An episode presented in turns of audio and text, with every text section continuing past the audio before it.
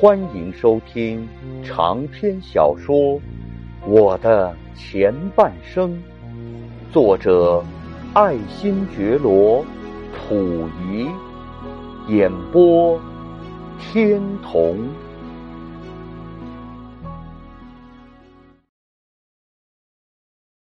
对于袁世凯，当然是被陈宝琛经常当作谩骂材料的；就连对于孙中山先生，在他也是毫无例外的加以冷嘲热讽。可以说是从既当中华民国大总统，又兼清室太保的徐世昌起，直到在当时文坛上、政界上颇负盛名的。樊增祥、易顺鼎，以及临死还没有忘记请求清室赐谥的赵尔巽等人为止，在他的眼中，都认为不是伯夷叔齐，而是遗老中的便捷分子，因为他们之中有的做了民国的官儿，有的拿了民国的钱。所以，他们都是应该被列入二陈传中的人物，不能和自己的遗老身份相提并论。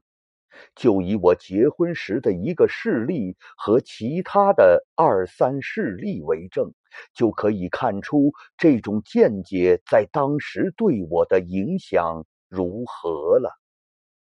在一九二二年十二月一日，《天津大公报》上就曾以“大婚会文”为标题，在其中并有这样一行的小题目：“徐太保李丹干犯陈进。”其下原文为：“前大总统徐世昌曾为前清太保，至今清室犹有太保徐世昌名。”因清帝大婚，徐送礼四色：一为如意，二为紫鱼八合圆桌，三为彩缎尺头，四为屏风。李丹具名徐世昌谨赠五个字，清帝颇不畏然，说徐世昌还有太保之职，如何用徐世昌谨赠五个字？他如果是现任总统，我们应该尊敬他。他既不是民国职员，又系皇室太保，未免不合规矩。其实这并不是我的不满，实际上就是这些遗老对他的挑眼。不过是这种看法的影响，对我却是相当大的。又例如。在奕匡死后，曾请我给个示法。我父亲认为应给他以一个美谥。我认为他曾沟通袁世凯，加速了清朝统治势力的崩溃，是不能给予他什么忠贤良康之类的好字眼的。于是就在折中的办法下，把“密”字。作为赐予他的谥法，至于这个“密”字究竟作何解释，我现在久已忘掉。反正不是一个美事就是了。我的老师们对我的这种青出于蓝的学究式见解，还称赞过我圣明呢。还有当时的赵尔巽。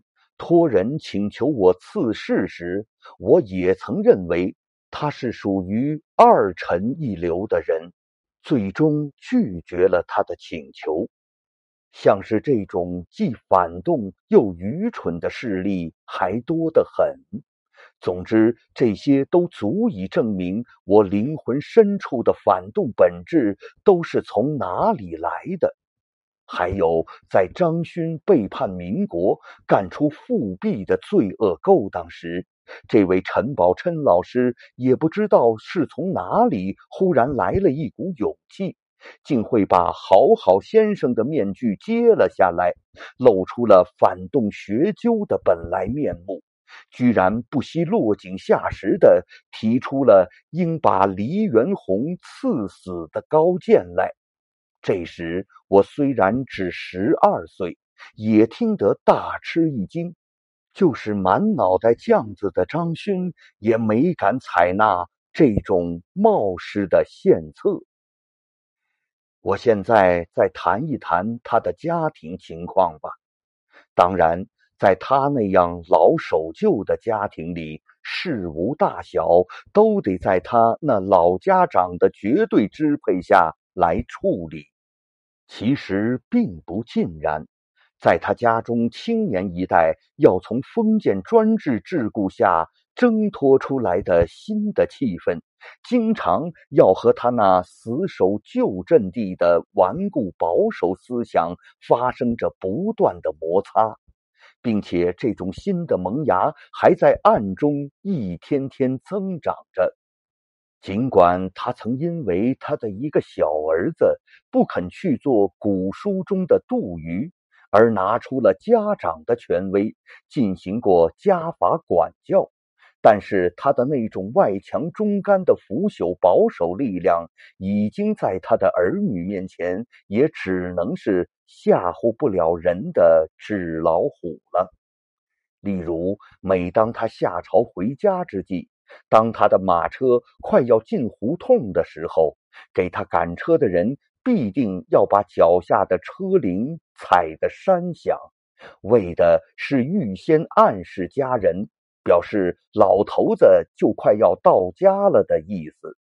于是，他的这些儿女在听到了这一照例的警告之后，便把开放着的家门紧闭起来，把放在院中的桌椅和糖果、汽水之类连忙藏入屋中。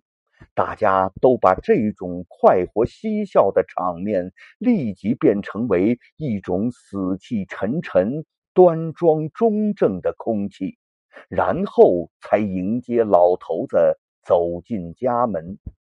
当然，他看了这种严肃家风，是会感到满足而自诩为治家有道的。固然，像是这样的家庭中难念的经卷，绝不止于陈家一家。因此，我想，凡是封建专制家庭，谁家也是会各有一本这样东西的。从这里也可以看出，任凭顽固守旧的反动力量怎样想要摧毁寻求幸福自由的新生力量。其结果不是新生力量被摧毁，而是旧的力量渐次被削弱，最后则以统治势力的全部崩溃而告终。小而一家，大而一国，或是整个社会，所有一切守旧势力失败的过程，差不多都是如此吧。我的这位老师啊，大约在平素也是在遵守着人生一世洗三次澡的原则的吧。每一到了夏季暑气蒸烘的时候，从他身上就会散发出一种既酸又咸、莫可名状的臭味来。因此，他的一个得意门生童继续。就曾委屈婉转的对他做了忠告，说：“老师还是常常洗澡好，因为洗澡对于个人的身体健康会有些好处。老师不是常患有一种皮肤病吗？我想能常常洗个澡，一定很快就会好的。”这位陈老夫子听了这一娓娓动听但又不入耳的门下弟子的忠告后，便满心的不受用。但他究竟不愧是个饱读孔孟之书的人，动心忍性的涵养功夫确实有了相当的程度，并未拿出使弟子难堪的颜色来做回敬。只是正严肃穆的反问道：“你说的这番话也有些道理，不过是老朽余年，虽未经常洗澡，却也见饭如恒。可是你呢，却不断的洗澡，为什么还不免于时常闹病呢？